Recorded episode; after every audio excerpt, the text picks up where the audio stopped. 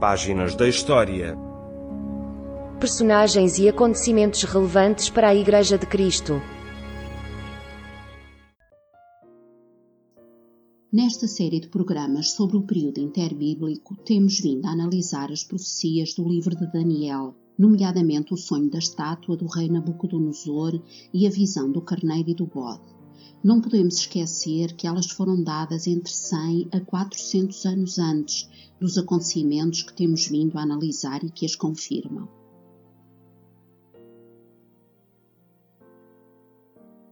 Comparamos o sonho da estátua e a visão do capítulo 8 de Daniel com os acontecimentos históricos e concluímos que estes confirmam plenamente as profecias.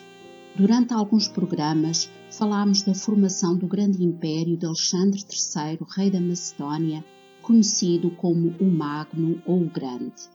No programa anterior, vimos como Alexandre foi uma pedra fundamental para que o plano de Deus prosseguisse tal como projetado na eternidade.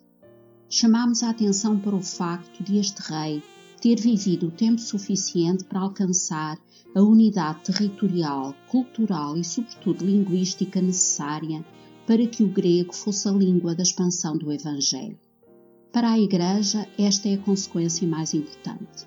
Relembramos, no século I da nossa era, no Médio Oriente e em todo o Mediterrâneo Oriental, falava-se grego.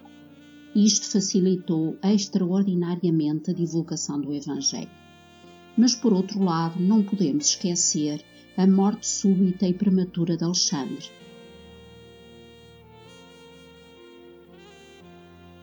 No programa anterior, deixámos em aberto as seguintes questões. O que aconteceu ao Império Greco-Macedónio após a morte de Alexandre o Grande? O que nos mostram as profecias do livro de Daniel? Como dissemos, Alexandre o Grande morreu muito jovem, em 323 a.C., ainda antes de completar 33 anos. Na altura da sua morte, havia um único herdeiro direto, um filho recém-nascido, logo incapaz de governar. O que aconteceu então?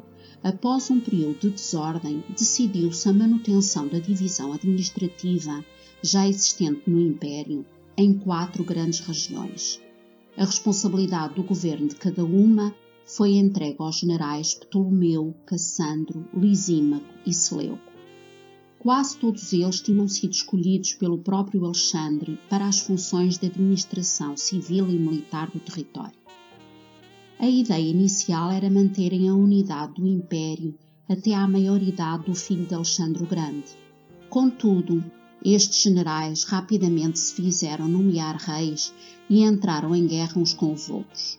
Cada um deles vai procurar dominar sozinho todo o império. Estas guerras prolongaram-se por mais de 40 anos, durante os quais o império se desmembrou.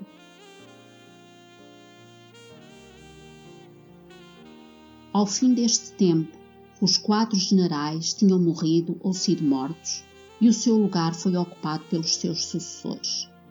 A ideia da manutenção do império tinha desaparecido.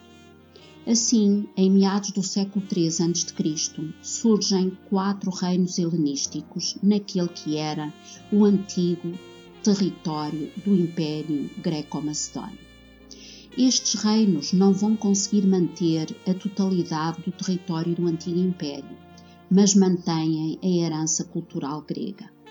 Três deles são política e territorialmente importantes. No Ocidente, o reino da Macedónia e Grécia. No Oriente, o reino de Ptolomeu II, que ocupa o Egito e a região Cirofenícia. E o reino de Antíoco Seleuco, que ocupa a Ásia Menor, a Mesopotâmia e a Pérsia. O quarto é um pequeno reino na Ásia Menor, com a capital em Pérgamo.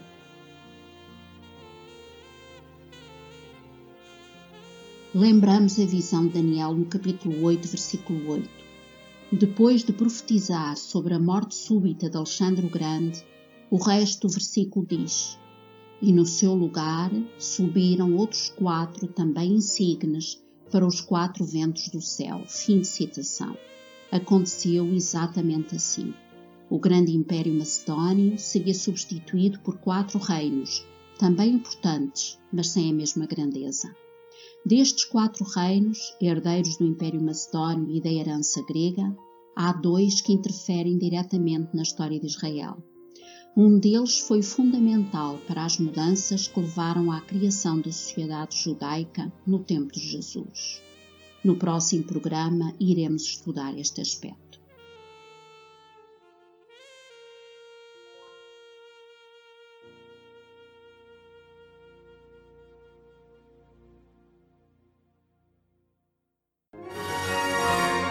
Acabou de escutar Páginas da História.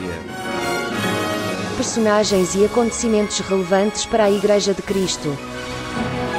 Uma produção da Rádio Evangélica Maranata.